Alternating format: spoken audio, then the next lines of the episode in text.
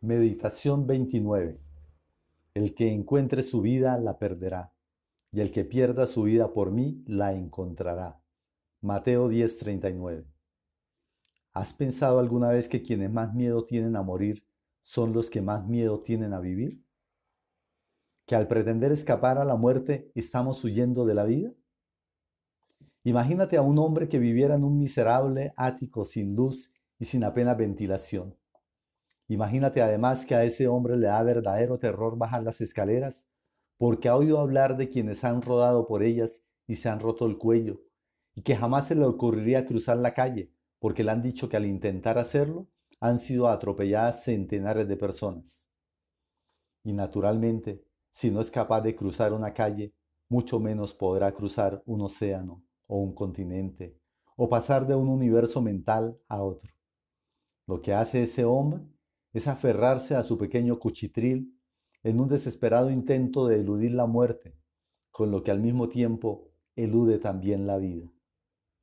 ¿Qué es la muerte? Una pérdida, una desaparición, un marcharse, un decir adiós. Cuando te aferras a algo te niegas a marcharte, te niegas a decir adiós, te resistes a la muerte y aunque no te des cuenta, te resistes también a la vida porque la vida está en movimiento y tú en cambio estás fijo. La vida fluye y tú en cambio te has estancado. La vida es flexible y libre y tú en cambio estás rígido y paralizado. La vida se lo lleva a todo y tú en cambio ansías estabilidad y permanencia. Por eso temes a la vida y temes a la muerte, porque te aferras. Si no te aferraras a nada, si no temieras perder nada, entonces sería libre para fluir como el torrente de la montaña, siempre fresco, vivo y cambiante. Hay personas que no pueden soportar la sola idea de perder a un ser querido y prefieren no pensar siquiera en ello, o bien les horroriza la simple posibilidad de poner en duda y acabar perdiendo una creencia, una ideología o una teoría que siempre han estimado o están convencidas de que jamás podrían vivir sin tal o cual persona, lugar o cosa que tienen en gran aprecio.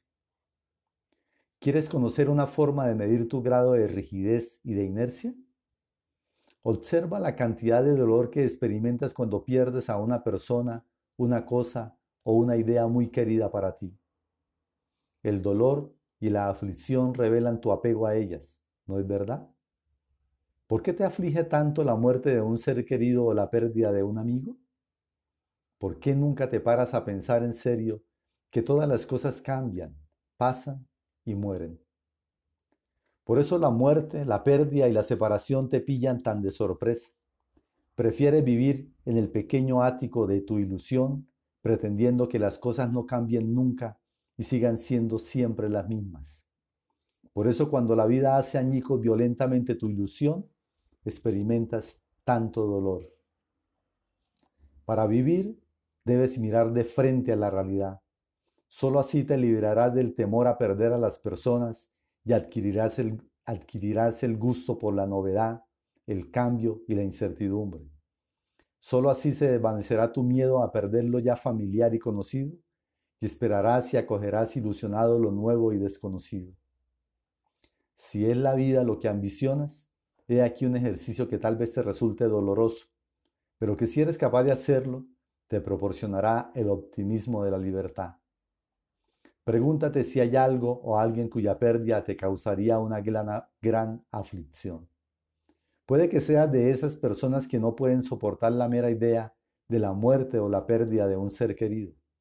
Si es así, y en la medida en que lo sea, estás muerto.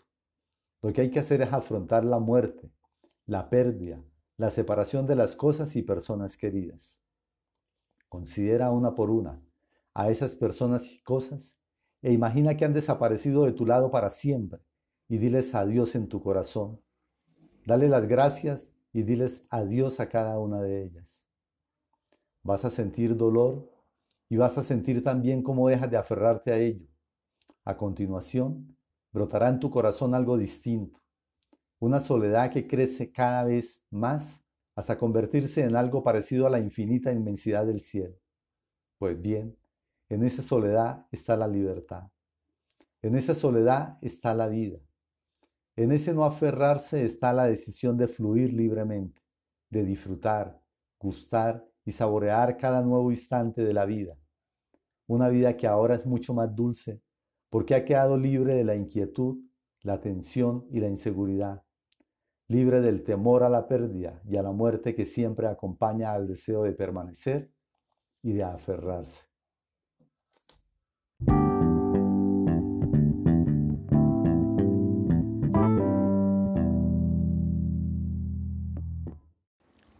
Meditación 30. La lámpara de tu cuerpo es tu ojo. Si tu ojo está sano, todo tu cuerpo estará luminoso.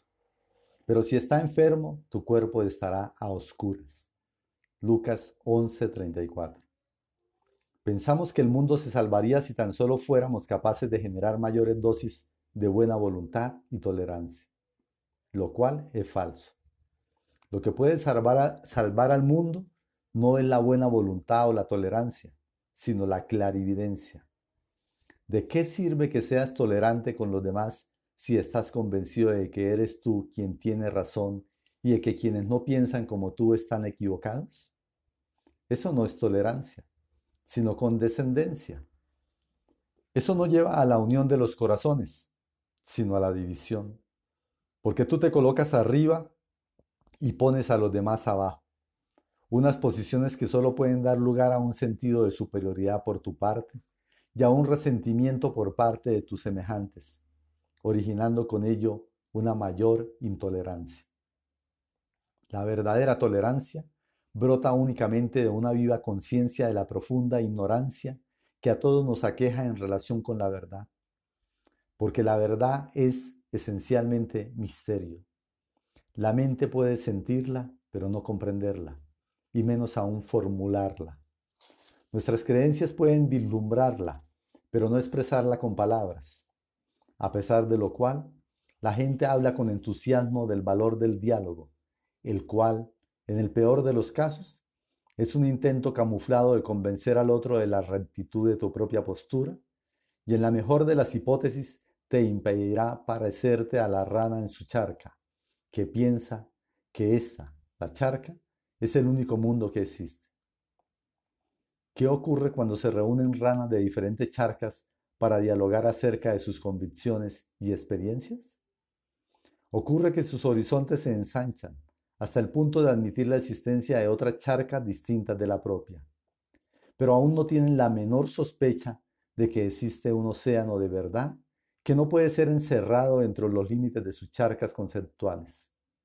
Y nuestras pobres ranas siguen divididas y hablando en términos de tuyo y mío, tus experiencias, tus convicciones, tu ideología y las mías. El compartir fórmulas no enriquece a quienes las comparten, porque las fórmulas, al igual que los límites de las charcas, dividen. Solo el océano ilimitado une. Ahora bien, para llegar a ese océano de verdad que no conoce los límites de las fórmulas, es esencial poseer el don de la clarividencia. ¿Qué es la clarividencia y cómo se obtiene? Lo primero que debes saber es que la clarividencia no requiere demasiados conocimientos. Es algo tan simple que está al alcance de un niño de 10 meses. No requiere conocimientos sino ignorancia. No requiere talento sino valor.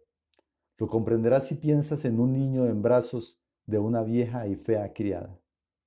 El niño es demasiado joven para haber adquirido los prejuicios de sus mayores. Por eso cuando se encuentra cálidamente instalado entre los brazos de esa mujer, no está respondiendo a ningún tipo de clichés mentales. Clichés como mujer blanca, mujer negra, fea guapa, vieja joven, madre criada, etc.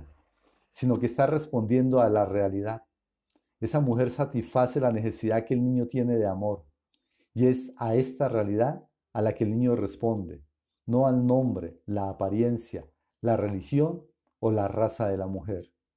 Todas estas cosas son para él absolutamente irrelevantes. El niño carece todavía de creencias y de prejuicios. Este es el medio en el que puede darse la clarividencia, y para obtenerla hay que olvidarse de todo cuanto se ha aprendido y adquirir la mente del niño, libre de esas experiencias pasadas y esa programación que tanto oscurece nuestra forma de ver la realidad. Mira en tu interior, estudia tus reacciones frente a las personas y las situaciones y sentirás horror al descubrir la cantidad de prejuicios que subyacen a tus reacciones. Casi nunca respondes a la realidad concreta de la persona o cosa que tienes delante. A lo que respondes es a una serie de principios, ideologías y creencias económicas, políticas, religiosas y, psicológicas, a un montón de ideas preconcebidas y de prejuicios, tanto positivos como negativos. Considera una por una cada persona, cada cosa y cada situación, y trata de averiguar cuál es tu predisposición con respecto a cada una de ellas, separando la realidad respectiva de tus percepciones y proyecciones programadas. Este ejercicio te proporcionará una revelación tan divina como cualquiera de las que pueda proporcionarte la escritura. Pero no son los prejuicios y las creencias los únicos enemigos de la clarividencia. Hay otra pareja de enemigos que llamamos deseo y miedo. Para que el pensamiento esté incontaminado de toda emoción y concretamente de deseo, de miedo y de egoísmo, se requiere una ascesis verdaderamente aterradora. Las personas creen equivocadamente que su pensamiento es producto de su mente. En realidad es producto de su corazón, que primero dicta una determinada conclusión y luego ordena a la mente que elabore el razonamiento con qué poder apoyarla.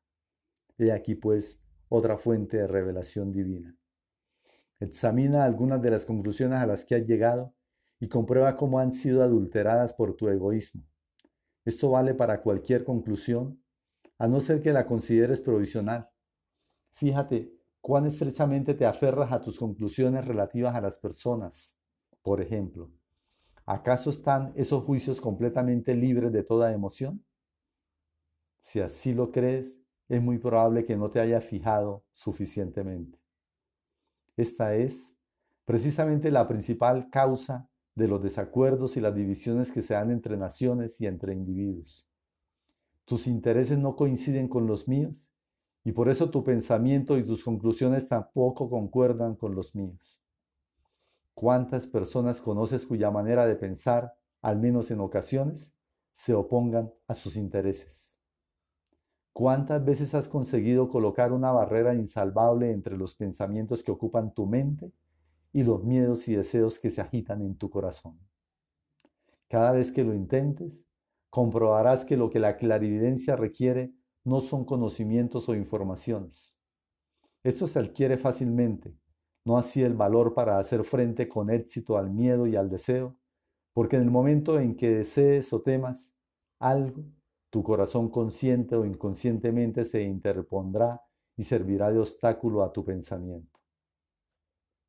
Esta es una consideración para gigantes espirituales que han logrado darse cuenta de que para encontrar la verdad, lo que necesitan no son formulaciones doctrinales, sino un corazón capaz de renunciar a su programación y a su egoísmo cada vez que el pensamiento se pone en marcha. Un corazón que no tenga nada que proteger y nada que ambicionar, y que por consiguiente deja a la mente vagar sin trabas, libre y sin ningún temor, en busca de la verdad.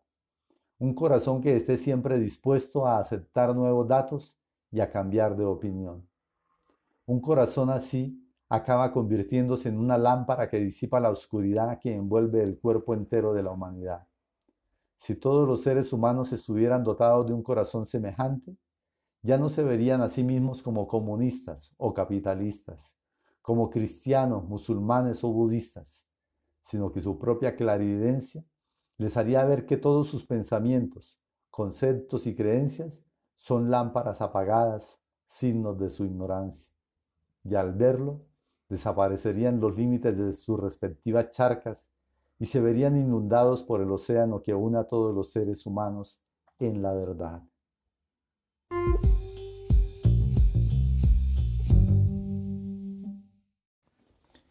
Meditación 31. Por eso, está también vosotros preparados porque cuando menos lo esperéis vendrá el Hijo del Hombre. Mateo 24, 44.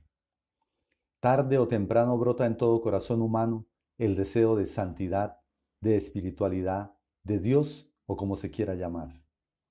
Oímos a los místicos hablar de una divinidad que les envuelve por todas partes, que está a nuestro alcance y que si fuéramos capaces de descubrirla, podría ser que nuestras vidas tuvieran sentido y fueran ricas y hermosas.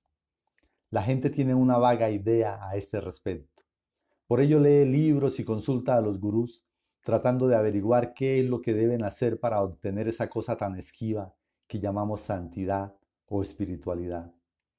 Para lo cual prueban toda clase de métodos, técnicas, ejercicios espirituales y fórmulas. Y al cabo de años de inútiles esfuerzos, acaban desanimados y confundidos y se preguntan en qué se habrán equivocado. Y por lo general se culpan a sí mismos si hubieran practicado las técnicas con mayor regularidad, si hubieran sido más fervorosos o más generosos, lo habrían logrado. ¿Lograr qué?